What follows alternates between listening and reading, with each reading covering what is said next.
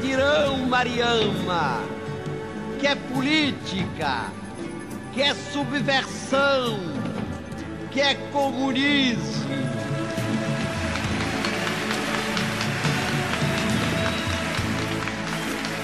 É Evangelho de Cristo, Mariama.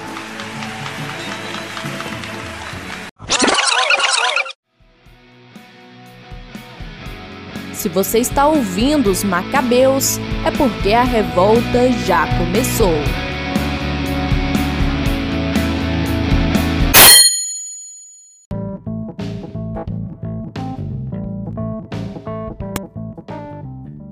Meu nome é Gabriela Cunha e eu tenho certeza de que Deus prefere os pobres. Meu nome é Fernando Cunha. Sei que Jesus veio para os menos desfavorecidos. Eu sou Mateus Jacinto e no pobre que se liberta eu vejo ressurreição. Muito bem, hoje nós estamos aqui para conversar sobre a preferência de Deus pelos pobres. O que significa dizer que Deus prefere os pobres? É, qual é a eleição? Como é que funciona a eleição de Deus como isso? E então vamos acompanhar hoje essa leitura nossa aí.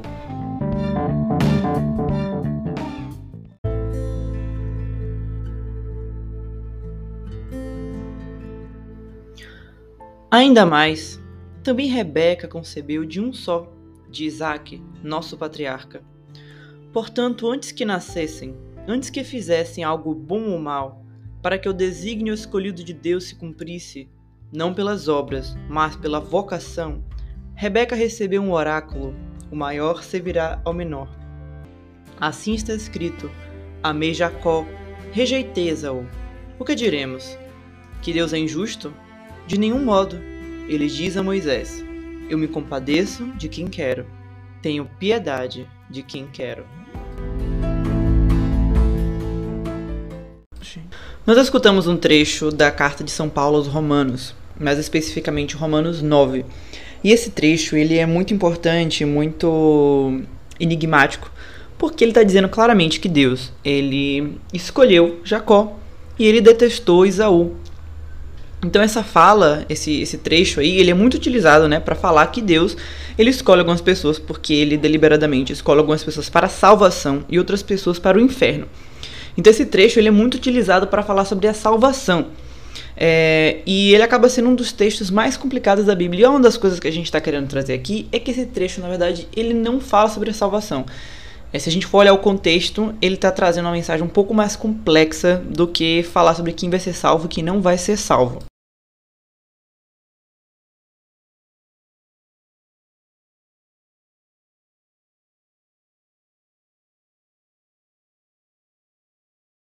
É, falar sobre Deus escolher pessoas dessa forma, entendida pelos calvinistas, é, é, algo discutível, né? Porque olhando para Deus, sendo Deus um Deus de amor, de graça, ele mesmo vai dizer, né? Jesus fala que ele não faz acepção de pessoas.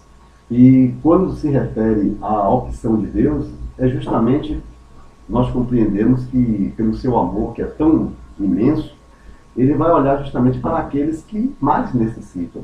E Jesus chega a condenar os fariseus e saduceus, que na maioria das vezes eles procuravam é, dar os primeiros lugares, aqueles que tinham anéis, que eram homens ricos, e Jesus disse que não deveria ser assim.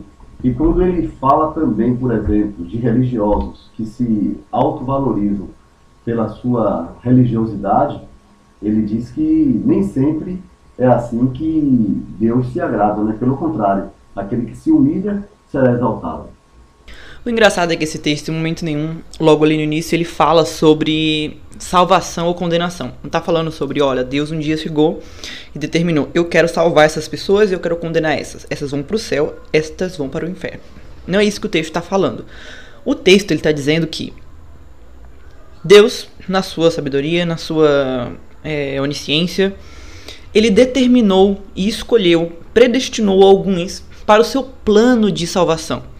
E o plano de salvação de Deus, ele não se trata do simplesmente ir para o céu, Mas o plano de salvação, na escolha de Jacó, na escolha de Abraão, na escolha de Isaac, na escolha de Judá, na escolha de Davi, na escolha de Salomão e assim por diante, é o plano da vinda do Messias, porque ele é o Salvador, ele é a salvação.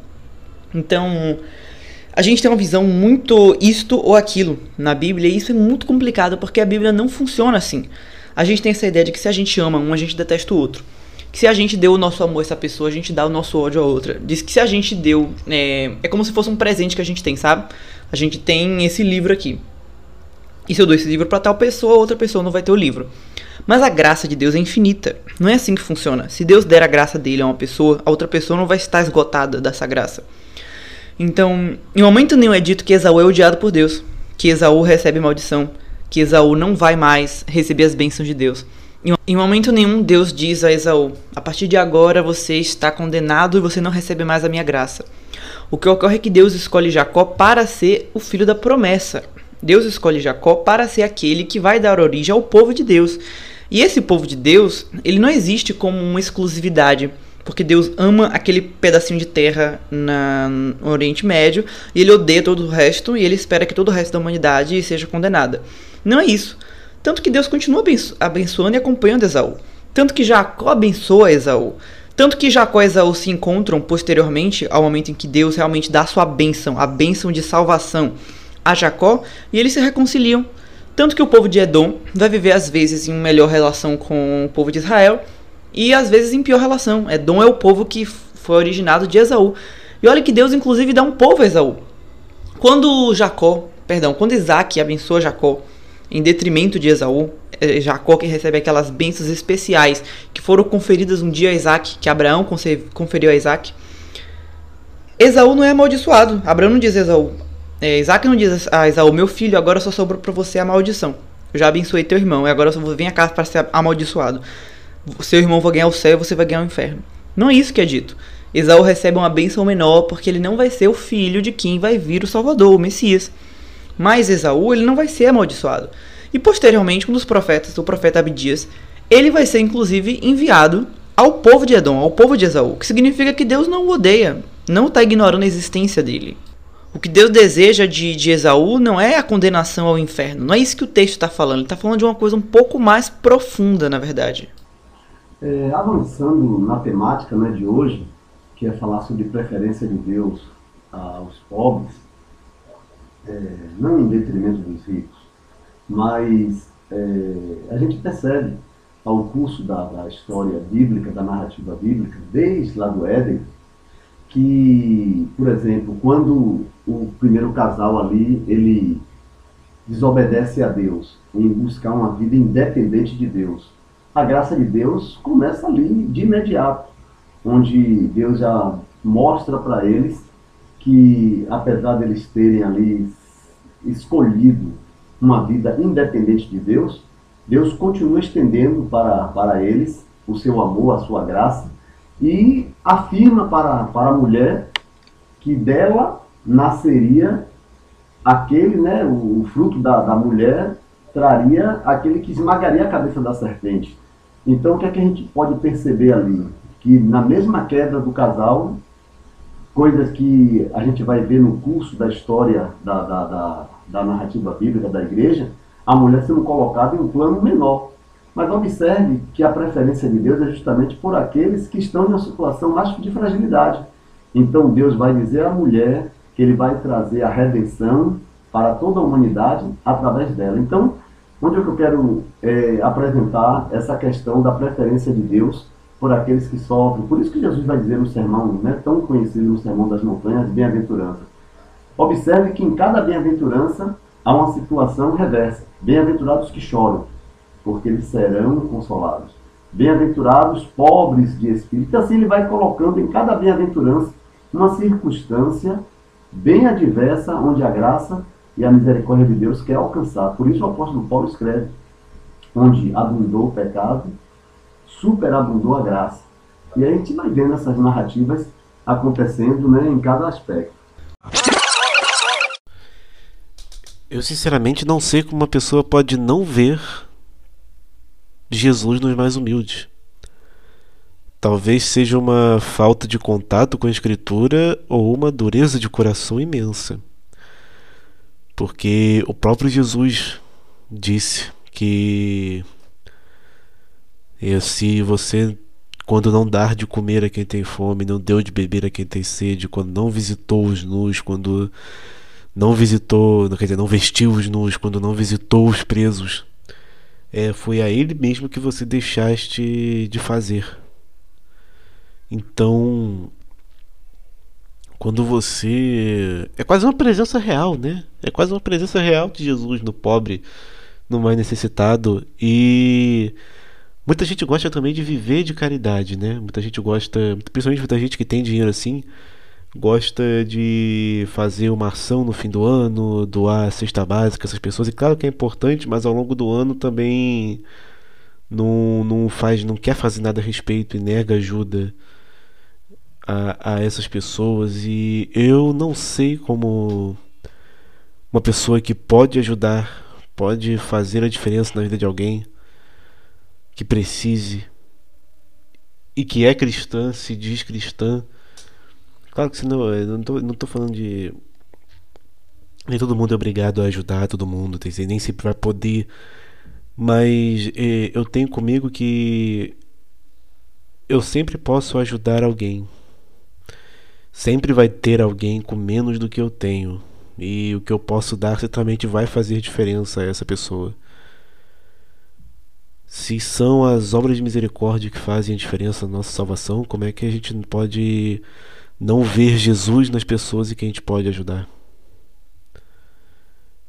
Eu, não, não, não deveria ter que se fazer um esforço ou, ou, ou se dizer como enxergar, porque está tá na escritura, está na boca de Jesus, está no rosto das pessoas.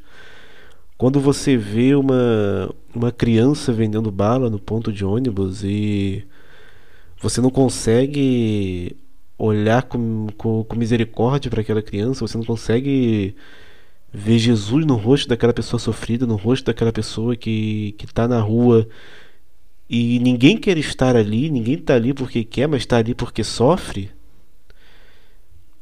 É, é, é um. Eu, eu não sei como uma pessoa pode não. não ver Jesus nisso. E como não, não ver nisso a maior forma de serviço a Deus que se pode fazer. Talvez só, é só aquilo, só por ignorância ou por dureza de coração. O que acontece é que essa preferência de Deus pelos mais desfavorecidos, ela começa desde o Éden. Então é como você estava falando, pai. É, Deus, lá no Éden, quando cai o homem e a mulher, quem foi que é o primeiro? Eva. Então, no sentido de estar desfavorecido, é foi criado depois, caiu primeiro, quem está desfavorecido é ela. A quem é que Deus, com quem é que Deus firma uma aliança de promessa de que a partir daquela pessoa viria é, o Salvador do mundo? É com Eva. Ele não vira para Adão e diz: Não se preocupe, eu vou resolver isso daqui e você vai ter um filho. Não. Ele diz para Eva, né? Que dela viria uma descendência. Posteriormente, na situação de Caim e Abel, Caim com certeza era o homem mais forte trabalhava com, com agricultura. E o período bíblico, né, ele vai passando por cima da história da humanidade. E quando a humanidade começa a tratar com a agricultura, é um dos primeiros passos de desenvolvimento da, da humanidade. É quando a gente deixa de ser nômade. Porque você pode cuidar de rebanhos é, sendo nômade, mas você não pode ter uma agricultura, ter um, uma plantação sendo nômade. Então é um dos momentos que a história aponta como um dos primeiros momentos em que a humanidade tem um desenvolvimento grande.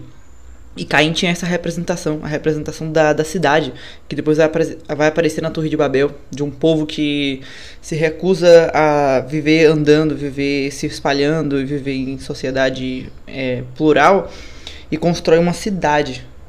E Caim é a representação disso. E Deus não aceita essa novidade dele, essa coisa extraordinária, como o mais importante. Deus aceita o sacrifício de Abel. Ele vai proteger Abel, que é essa figura mais frágil, que inclusive quando Caim vai matá-lo, ele perde essa luta. Ele não consegue. Provavelmente a Caim era o homem mais forte. E Deus ama mais Abel. Mas ainda assim, esse amor de Deus, como eu estava falando lá antes sobre Jacó e Esaú, ele não diz para Caim, Deus não fala para Caim, você tá agora tá condenado, sabe? Tipo, eu aceitei o, o, sacrifício de Abel, que a gente não pode deixar de falar que o sacrifício de Abel é também um protótipo do sacrifício de Cristo, e é por isso que ele significa salvação. Então, sempre que Deus escolhe alguém, ele ama mais alguém na, na antiga aliança, na primeira aliança, é porque aponta para o filho dele, para a salvação.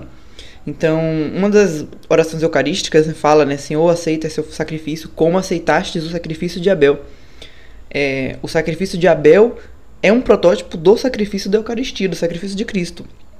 Então, não é por, por, por nada que Deus ama mais o sacrifício de Abel. Mas quando Deus rejeita o sacrifício de Caim, que é um sacrifício que vem das próprias forças dele, enquanto de Abel é oferecendo sangue derramado por saber que é indigno de Deus, esse é o símbolo do sacrifício de Cristo. O sacrifício de Abel é eu plantei, eu fiz, eu consegui. Ele mostra para Deus as suas conquistas e Deus fala para ele que ele não aceita o sacrifício dele. Ele não diz: "Pronto, Caim, agora você está condenado, fim da linha para você". Não é isso que ele fala. Não é isso que é a eleição de Deus. O que Deus fala para Caim é: cuidado, que o pecado jaz à porta, querendo dominá-lo, mas você terá que vencê-lo. Então Deus ainda alerta Caim de que ele poderia ser é, condenar, porque ele percebeu, Deus, som dos corações, ele percebe que Caim está ali com intenção de ódio e de inveja do seu irmão. Mas Deus avisa Caim que ele não deve fazer aquilo. Então não existe essa eleição onde Deus diz: escolho esse e quero que esse outro seja condenado. Deus não deseja que Caim é, seja, se torne um assassino, um fratricida. Não é isso que Deus planeja. Mas acontece. Então, quando a gente vai seguindo, Deus continua escolhendo os mais fracos. É... Vem Ismael, que é o primeiro filho de Abraão, e Deus ele determina que será Isaac, que vai ser o filho da promessa, porque era o filho que foi feita a promessa a Abraão e a Sara. E uma história muito interessante, que é a história de Agar, que ela é a escrava de Abraão, que recebeu de Deus perdão, que recebeu de Sara a obrigação de ter um filho com Abraão e aí eles vão ter lá, vão lá, eles têm um filho e aí nasce Ismael e aí Abraão tá super feliz, ele agora tem um filho, só que Sara fica com inveja. De novo a inveja. A inveja ela é uma característica super grande né, nas escrituras, especialmente no Primeiro Testamento. Tem inveja para todo lado. E Sara fica com inveja, porque a escrava dela agora tá sendo mãe de família, a mãe do filho do, do Senhor, a mãe do filho de Abraão. E quando Sara se incomoda com H, ela maltrata tanto H que H foge. E primeiro ela foge grávida, em desespero. E depois Deus ordena que ela retorne. A ordenança de Deus. Deus, incrível isso. Deus não chega a falar com Sara. Deus sempre fala com Abraão. É Abraão que Deus determina. Inclusive, uma vez que Deus visita Abraão, Sara também não está na conversa. E Deus fala: Onde está Sara? Onde está sua esposa? E Sara não tem essa aproximação para escutar a voz de Deus. Mas a escrava que Sara desprezou tem. E Deus se revela a Agar. E Deus e Agar vai nomear Deus vai dizer que Deus é o Deus que a vê e faz para ele um altar e o adora porque Deus a viu, viu ela no seu sofrimento. E em certo momento a situação aí de, de, de discórdia, de animosidade, de inveja vai ficar tanta que Agar vai realmente ter que ir embora. E Sara diz para Abraão: essa mulher vai embora daqui. E Abraão fica entristecido, né? Tipo, por que, que isso vai acontecer? E Deus fala: olha, deixa. Deixa, deixa ela aí. Então a gente vê também que isso não parte de Deus, né? Não é Deus que fala, abandona a tua esposa, abandona essa mulher com a criança dela. Deus permite que a escolha, porque quando Deus se manifesta, ele manda H voltar. Mas a insistência, a dureza do coração de Sara, a dureza do coração de Abraão, e Deus permite, deixa aí. Mas no momento que isso acontece, a gente vê aí, novamente, a gente tem um filho da promessa, Isaac, não era de Ismael, e Deus falou isso várias vezes. Ele não mandou Abraão ter relações com H, mas aconteceu, e o menino não vai ser rejeitado por isso. Deus não vai tratar Ismael como se ele fosse um amaldiçoado. A gente bota essa nossa cabeça nessa visão de herói e vilão. Ah, Isaac é o herói, Ismael é o vilão. Não é isso que está acontecendo. Deus diz que é de Isaac. Abraão chega a fazer essa oração para Deus: Senhor, que, que Ismael ande nos seus caminhos. E Deus fala: Ismael vai andar nos meus caminhos. Eu abençoo Ismael, mas você não está entendendo. A questão não é que eu não vou abençoar Ismael, que ele não vai ser circuncidado, que ele não vai fazer parte da, da aliança. Não é isso. A questão é que de Isaac vai vir uma coisa maior, que é Cristo. De fato, Cristo é descendente de Isaac. E aí, quando Deus permite que H seja mandada embora, Deus novamente conversa com ela. Ele tem um encontro com ela. E ele diz que ela não se preocupe, que o filho dela vai ser abençoado. Então, onde é que está o ódio de Deus aí? Onde é que está? Deus abençoa Isaac e Deus é, Ismael. Ismael não é amaldiçoado no momento algum. Na verdade, Ismael é abençoado também. Porque a bênção de Deus não tem limites. Deus abençoa Isaac e Deus abençoa também Ismael. Então, essa preferência de Deus por aquele que é mais fragilizado, está totalmente ligado com a salvação e com a vinda de Jesus Cristo, que vai vir também dessa descendência e que vai vir também como um homem fraco aos olhos dos homens. Vai vir como um homem pobre, como um homem simples. Então aí que está essa questão da eleição. Não se trata de uma eleição para salvação ou para condenação. Ter esse olhar é, na perspectiva de que Deus é um Deus cheio de graça, cheio de amor, a ponto de escolher os mais fracos. Chega é, os apóstolos, né? Eles escrevem e dizem assim, porque Deus ele escolhe aqueles que são pequenos, que são fracos, para confundir os sábios e entendidos, aqueles que pensam que são. Isso a gente vai ver na história bem definida, né? Gabi colocou a questão dos patriarcas, né? Desde Abraão, Isaac e Jacó, e depois na formação das doze tribos, e a gente vai perceber que até entre as tribos há um, um, um relato muito forte da tribo de Levi, que ali você nasce, né? Você bem sabe, os, os, os profetas, ou melhor, os sacerdotes, os levitas, todos eles ali vindo desde do, do irmão de Moisés, Arão, né? E aquela tribo de Levi, ela se estende durante toda a história da narrativa do Antigo Testamento até ao Novo Testamento. Porém, quando a gente vê a chegada de Jesus, Jesus justamente já não vem dessa tribo de Levi, porque o sacerdócio de Cristo, ele é oriundo pela genealogia da tribo de Judá, que não era, na verdade, e é interessante, tudo isso que a gente está falando vai apontando para um Deus que muda a, a, perspectiva do que o normal esperaria. Por exemplo, Jacó, ele amou quem? Se você observar, Gabi, entre Lia e Raquel, Raquel foi a preferida, foi a escolhida por, por, por Jacó. A mulher que ele amou foi Raquel. Mas o pai de Raquel e de Lia engana Jacó, como todos nós sabemos, entrega a ele, sem que ele quisesse, entrega a ele a filha mais velha, que é Lia. Lia estava rejeitada, porque ela já era uma mulher, vamos dizer assim, estava passando da idade de casar. Mas o que é que Deus faz? Deus honra a humilhação de Lia e concede a Lia o filho que seria a descendência que traria Jesus Cristo. Isso é maravilhoso. A gente olhar um Deus que age assim. Pois é, filho, Jesus ele não vem do, é como um dos filhos de Raquel, que é realmente a mulher que Jacó amava. Mas de Lia, que era uma mulher que era tão rejeitada por Jacó, que chega a uma passagem da Bíblia onde Lia oferece a, Racó, a, a Raquel é, os frutos do filho dela para comprar uma noite com o marido dela. Porque Jacó nem dormia com Lia. Ele, não, ele rejeitava Lia, ele, ele queria mesmo era Raquel. Então ele Lia na mulher rejeitada e Deus concede ela, dos 12 filhos de Jacó, seis são filhos de Lia, da mulher rejeitada, e desses seis, dois são das tribos mais importantes, que é Levi, que vem os levitas, toda Moisés, Arão, toda, toda a tribo dos levitas, e Judá, de onde vem os reis e de onde também vem Jesus Cristo. A gente vai ter as 12 tribos, essas tribos vão para o Egito, lá elas chegam primeiro como poderosas, parentes de um governador, porque José vai ser elevado ao status de governador do Egito.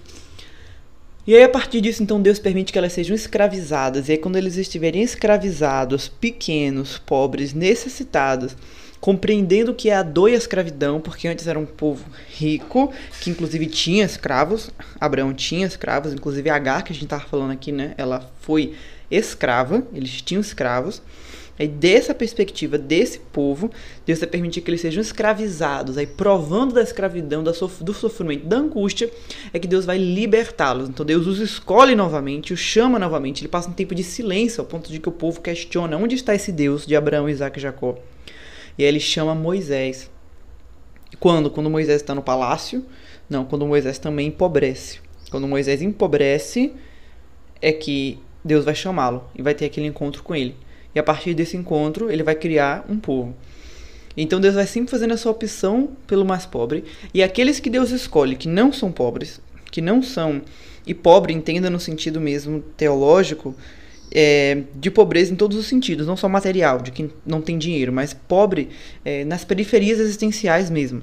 Entendeu? De pessoas que estão desfavorecidas por algum motivo. Como, por exemplo, o mais novo, que era desfavorecido porque o mais velho recebia basicamente inteira a herança inteira e o mais novo era desfavorecido. Então, os desfavorecidos, Deus vai estar sempre escolhendo os desfavorecidos até o momento em que ele vai chegar na terra. Ele vai chegar no seio desse povo que ele formou. Deus formou o povo de Israel para isso, para ele poder encarnar. E aí desse povo ele vai encarnar. E como é que ele vai encarnar? Aí vamos escutar o nosso intervalo aí pra gente já ir pensando em como é que ele vai fazer isso.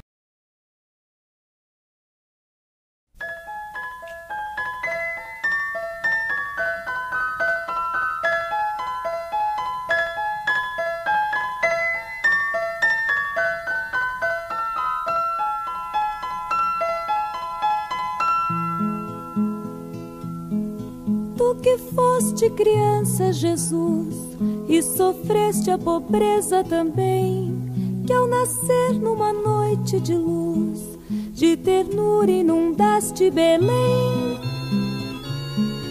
Tu que sabes o frio que faz quando falta um lugar para morar, a todas as crianças do mundo concede a graça de um lar a todas as crianças do mundo, concede a graça de um lar.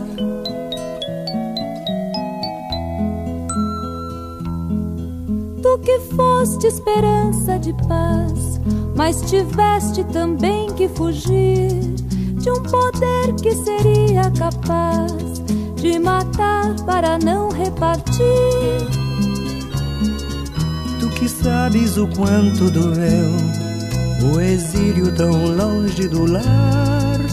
A todos os migrantes do mundo concede a paz de um lugar. A todos os migrantes do mundo concede a paz de um lugar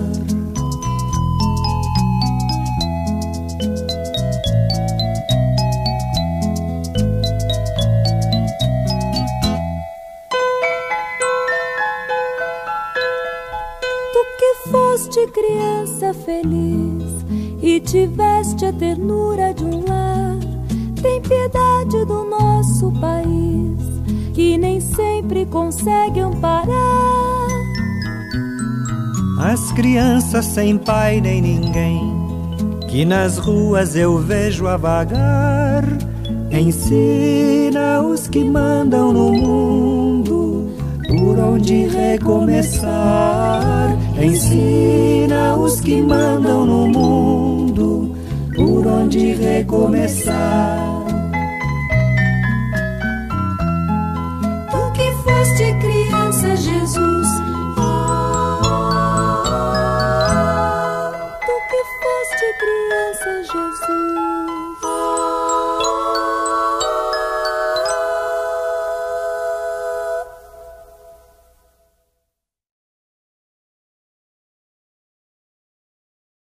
Tu que fostes criança Jesus do Padre Zezinho. E essa música ela mostra justamente o que a gente está falando aqui, que quando Deus ele encarnou, quando Deus veio, né, para nós, ele veio em uma certa circunstância de vida. E essa circunstância de vida faz com que ele se relacione bastante com as pessoas que estão em sofrimento, como ele esteve. Então, já para a gente poder entender aí essa mudança de perspectiva, mudança de aliança, na primeira aliança a gente vê aí Deus escolhendo propositalmente pessoas mais desfavorecidas. É, o povo de Israel, inclusive, né, quando Deus é, escolhe Abraão, Abraão é bem, bastante rico, abastado. E aí, entre o primogênito e o caçula, Deus escolhe o caçula. E aí depois Isaac vai ter dois filhos de novo. Um vai ser forte, caçador, primogênito, e o outro vai ser é, mais fraco, caçula, preferido da mãe. Deus vai escolher o caçula de novo, o mais fraco. E ele vai ter 12 filhos. Os 12 filhos, você tem os quatro mais velhos, é, bons, inteligentes, guerreiros. Deus vai escolher o mais novo, o que anda com o pai, o que não, não vai pra guerra. Vai escolher sempre o mais fraco. Sim, às vezes a gente tá em uma, uma distância tão grande da pobreza, das circunstâncias mais difíceis, que a gente costuma virar os olhos, né? A gente tem essa coisa de fugir do que é sofrimento. E isso deixou a gente tão desumanizado que a gente não consegue mais. E desde o mais assim drástico, mais, mais gráfico, que é olhar uma pessoa em sofrimento na rua e ter uma facilidade muito grande de só virar o, o rosto, mas até para circunstâncias de pessoas mais próximas, né, que a gente conhece, que a gente sabe quem são. E quando a gente sabe que elas estão passando por dificuldades, quando a gente sabe que elas estão passando por cruzes, quando a gente vê essas pessoas mal, de repente a gente vira o rosto, a gente se afasta, a gente precisa de um tempo, a gente não quer mais estar perto, porque a gente não quer olhar para a cruz. E esse é, o maior, esse é o maior sinal da cruz. O sinal do sofrido, que é assumido por Deus, para que possa ser redimido. É aquela coisa, né? Aquele, aquele, aquela máxima patrística, né? Do que não é assumido não é redimido.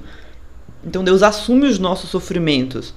Só que a gente não consegue participar desses sofrimentos junto com ele. A gente quer fazer igual os apóstolos fizeram, a gente sai correndo para longe da cruz. Quando a gente vê a cruz, a gente corre. Ou a gente só quer a cruz como um objeto de decoração. Uma imagenzinha pouco gráfica de um Jesus magrinho e uma cruz que a gente bota na frente de algum lugar para nos proteger de males, quando a gente não permite que a cruz nos proteja de nós mesmos, do nosso egoísmo, da nossa maneira idiota de viver. Então a gente sai correndo da cruz, igual fizeram os apóstolos. A gente não quer estar de pé ao lado da cruz para estar com Cristo em seus sofrimentos, Cristo que está presente no outro. Seguindo, a gente percebe, agora se aproximando da. da chegando né, no ponto assim alto da nossa, do nosso bate-papo de hoje, que é a vinda de, do Messias. Observe que Jesus é chamado né, o filho de Davi.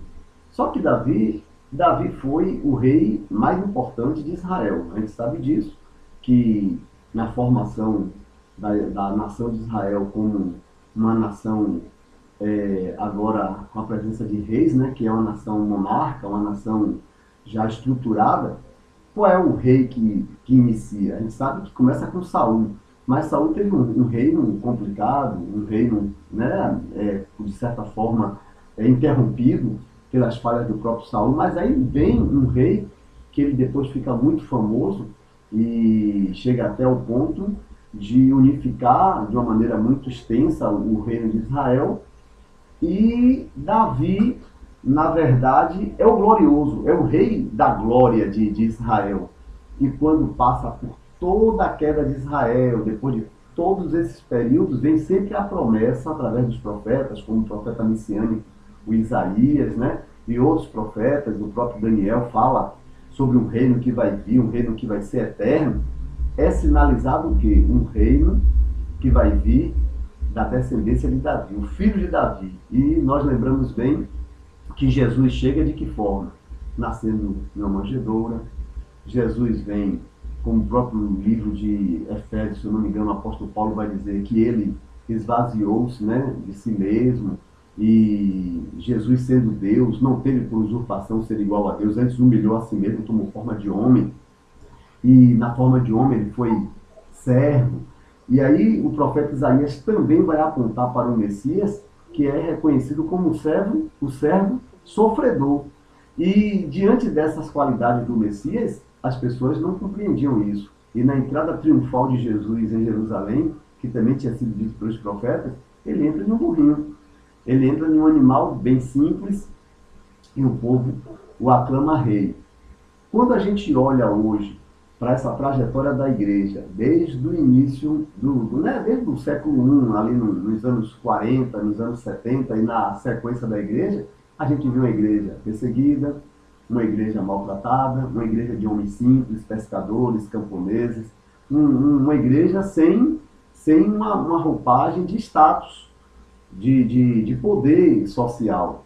E quando as pessoas questionavam a Jesus, quando ele traria esse reino dos céus, ele dizia: o reino de Deus está em vocês. Né? E a gente vai vendo um, um reino focado.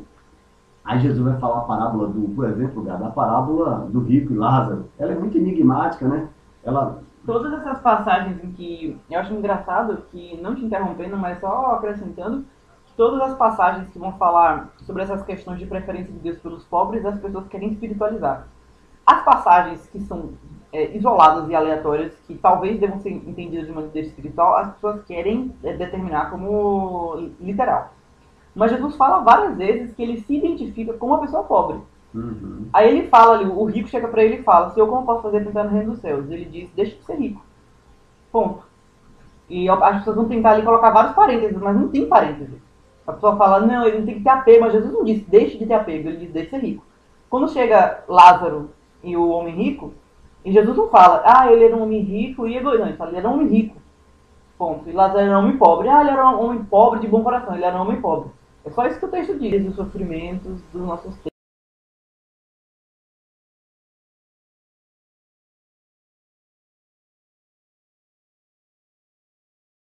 existenciais, como fala o Papa Francisco. É, e é engraçado que Jesus se identificou como uma dessas pessoas. É, não só ele realmente nasceu, não só se identificou de coração, ah, eu sou um pobrezinho, ah, eu sou igual aos pobres, sendo nascido de berço de ouro, não. Jesus realmente escolheu nascer como uma pessoa pobre, viver como ali um auxiliar de carpinteiro, é, fazer todo tipo de trabalho que era considerado é, assim, indigno, assim, aquele Sim. trabalho braçal, simples, que muita gente não se dignaria fazer, mas Deus foi lá e fez. É, teve que medingar, provavelmente, né, no trajeto de, de, de, de Nazaré para o Egito. Provavelmente tiveram que passar algumas necessidades lá quando chegaram, deviam sofrer ali algum tipo de preconceito por ser de outro, de outro lugar, com outra cultura, com outra maneira de viver. Ali é todo mundo pagão e eles eram judeus, não podiam comer certos alimentos, não podiam ir para tais lugares, deviam ter sido vistos como estranhos, esquisitos. Devem ter sofrido algum tipo de preconceito, teve que aprender a viver em outro lugar, talvez pedir comida e trabalhar. Enfim, passou por todas as vicissitudes e as maiores é, dificuldades que nós passamos como seres humanos e se identificou tanto com isso que ele pode dizer que uma pessoa que passa fome na rua hoje é ele. Porque ele realmente passou por isso, porque ele realmente é, vivenciou essa circunstância. Ao ponto de que ele diz que se você dá comida a uma pessoa que passa fome, você está dando a ele. E isso não pode ser tratado como se fosse uma coisa, uma coisa é, simples, uma coisa aleatória. Porque ele está falando isso com, com, muito peso. Ao ponto de que, que, o texto em que Jesus fala finalmente sobre o juízo final, quando ele vai falar sobre o juízo final, Jesus diz, ó, o juízo final é o seguinte. Quem deu comida, deu bebida, visitou, cuidou, vai para um lado. Quem ignorou, não deu comida, não deu bebida, vai para outro lado. E aí Jesus disse que as pessoas vão dizer, Senhor, mas a gente pregou sua palavra, vai dizer, não te conheço. Senhor, mas a gente expulsou até demônio, eu não te conheço. É interessante demais é, essa passagem que Gabi acabou de falar, acerca dessa mensagem final de Jesus, né, na sua volta, né, quando ele faz essa separação. E quando nós olhamos hoje para o retrato da vivência é, cristã, evangélica, protestante ou mesmo católica, outras vertentes, a gente percebe nitidamente que há um distanciamento dessa prática de entender a fé cristã como olhar para o desvalido, olhar para aquele que está muitas vezes encarcerado ou mesmo doente, e a gente ter esse olhar de Cristo, ou olhar para eles como vendo o sofrimento de Cristo nele. E isso que Gabi trouxe é marcante. Eu digo que o Evangelho sendo anunciado sem essa percepção, fica um evangelho, um evangelho limitado, fica, eu diria até, fica um evangelho desconfigurado. Porque pensar em ser cristão, ter sensibilidade a uma criança órfã, a, um, a, a crianças que estão sendo consumidas pelo crack, a crianças que estão é, muitas vezes sendo usadas pelo tráfico para morrer por uma. Né? Enfim, toda essa situação que nós observamos nas grandes cidades do Brasil e de outras partes do mundo, e a igreja não ter sensibilidade para ir até elas e resgatá-la, é um evangelho bem distante do que Jesus anunciou. E olhar para estruturas é, de igrejas com muito dinheiro, muito recurso, onde aparentemente está cheias de cristãos. E, e, nessa, e nessa multidão de cristãos tem um, um, um entra e sai constante de pessoas indo adorar a Deus mas que passa pelos desvalidos e ignora, a gente tem que questionar até onde essa vivência cristã, ela de fato é cristã. Porque quando a gente vê alguns cristãos que se enveredam por esse caminho do cuidado dos pobres e coisas desse tipo, muitas vezes são criticados.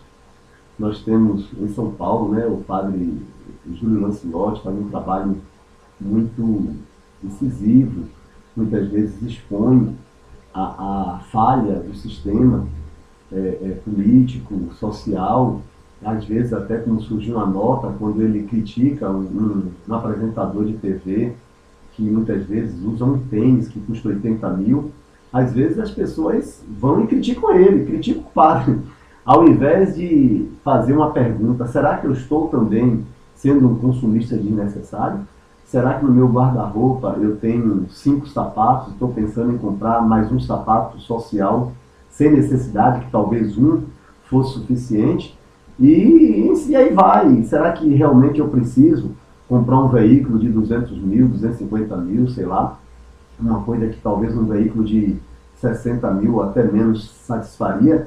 Então a gente vai percebendo que cada vez que o capitalismo, que o, o mundo pós-moderno nos impulsiona a viver dentro de uma bolha, dentro de um condomínio fechado, cheio de proteção, e a gente nem consegue olhar para o pobre, isso desumaniza a gente.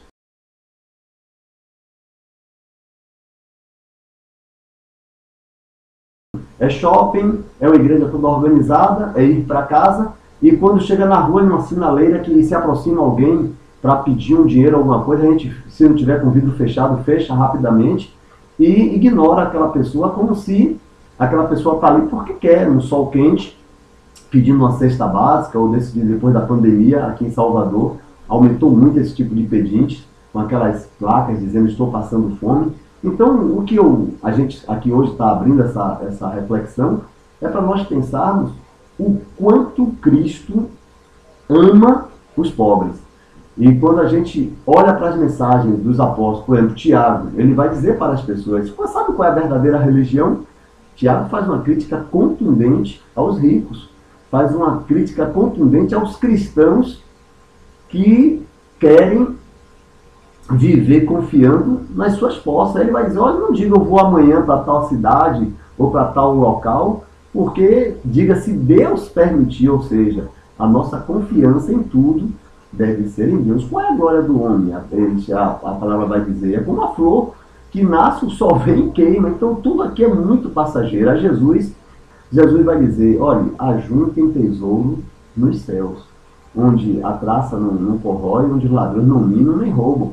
E juntar tesouro nos céus é a gente expandir o reino de Deus, no seu amor, na sua misericórdia. E é mais ou menos por aí.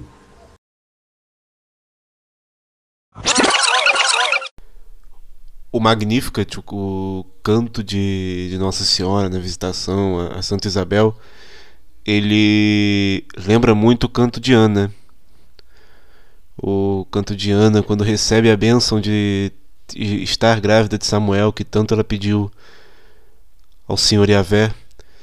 E ela tem essas mesmas características, exaltando o poder de Deus e como ele exalta os humildes e rebaixa os poderosos. Tem as mesmas características, ele é um pouco mais longo, mas você percebe que o fato de, de, desse canto ser tão semelhante pode significar que isso já estava impregnado no, no judaísmo antigo, né? na fé do Antigo Testamento, que vai chegar até aquelas pessoas que são muito devotas e elas permanecem exaltando essa característica da fé essa característica de Deus que está próximo do seu povo humilhado, está próximo de quem é humilde e não de quem detém os tesouros, e na expectativa de que essa profecia se concretize.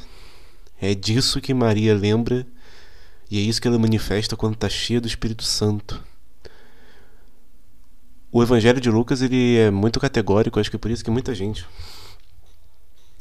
que tem uma ideia mais progressista assim é se revolta mais com a, com, com a realidade que vivemos. Mas mais próximo da teologia da libertação, gosta muito do Evangelho de Lucas porque primeiro que ele já traz esse ponto, ele, tra ele traz o Magnificat, ele ele aponta como Jesus nasceu, coisa que os outros evangélicos e os outros evangelhos não explicitam muito bem, às vezes nem citam as condições que se deram todo o nascimento e ao redor de e o seu entorno de Jesus Cristo para salientar que ele veio de baixo e que Deus segue preferindo o pobre. E Deus prefere que você cuide dos pequeninos a fazer qualquer outra coisa antes. Não os escandalize. Não os deixe passar fome. Não os deixe nus. É até no, no, no discurso do Sermão da Montanha é, é, é, Lucas que vai vai trazer o ai de vós, não só os bem-aventurados, é ai de vós os ricos, ai de vós o que não o que tem a fome saciada. Ou seja, a responsabilidade que essas pessoas que hoje têm a fome saciada, que hoje têm o poder, o quanto elas vão sofrer por não estarem agindo como devem para as pessoas com quem sofrem. Eu acho isso, eu tenho, eu estou nesse processo de reler os evangelhos, na verdade de ler, que muitas vezes eu, eu, eu não tive muito contato com com a escritura, então já li, já li Marcos, já li jo, João, Lucas, não, li Marcos, Mateus, Lucas, vou começar João agora. E essa, esse detalhe do Evangelho de Lucas é muito importante. E dado que ele é um evangelho escrito para os pagãos, para uma religião que é muito, muito semelhante a essa, a essa teologia pregada de prosperidade, né? que é, é, a relação com Deus, onde eu faço algo e ele tem que me devolver algo. Se eu vou. É, é muito isso que é, é, essa característica muito forte da religião pagã, da religião antiga, greco-romana, a quem a pregação tá, a pregação dos evangelhos tá, dos evangélicos dos evangelhos está direcionada. É que os templos eram lugar de oferenda e a relação com Deus se baseava nisso. Por isso que idolatravam tantos deuses e tinha deuses para qualquer coisa. Porque na medida que você adorava um Deus X para uma razão X, ele já era benéfico para você, então você adotava aquele Deus. Mas de repente não, chega a pregação de um Deus que ama a sua criação e principalmente ama os mais humildes. E estar com mais humildes, estar com mais pobres, é um sinal de graça muito maior do que qualquer coisa, qualquer sacrifício que você possa oferecer. E é isso que, que, que ele quer que você faça é cuidar dessas pessoas, é criar um mundo mais justo para elas. E é, é, um, é uma mensagem muito muito impactante. Acho que hoje, por a gente estar imerso na, no pensamento cristão há mais de dois mil anos, na cosmovisão cristã há, há dois milênios, a gente não consegue perceber o tamanho do impacto. Mas se a gente olha para a igreja primitiva e o impacto que a mensagem do, de Jesus causou e quanto pessoas mudaram radicalmente as suas vidas, preferiram a morte do que negar isso, é, se torna algo muito impactante. Uma coisa muito linda de se pensar. Mãe querida, nem precisa ir tão longe como no teu hino, nem precisa que os ricos saiam de mãos vazias e os pobres de mão cheia, nem pobre nem rico. É importante falar que Deus prefere os pobres justamente porque ele, ele tem essa preferência no sentido de que existe a pobreza. O pecado existe, o ser humano caiu, nós fazemos mal uns aos outros o tempo inteiro, a cada momento, a todo instante. E por conta disso, existe miséria, né? existe pobreza, pobreza em todos esses sentidos mais amplos, de periferias existenciais, como fala o Papa Francisco.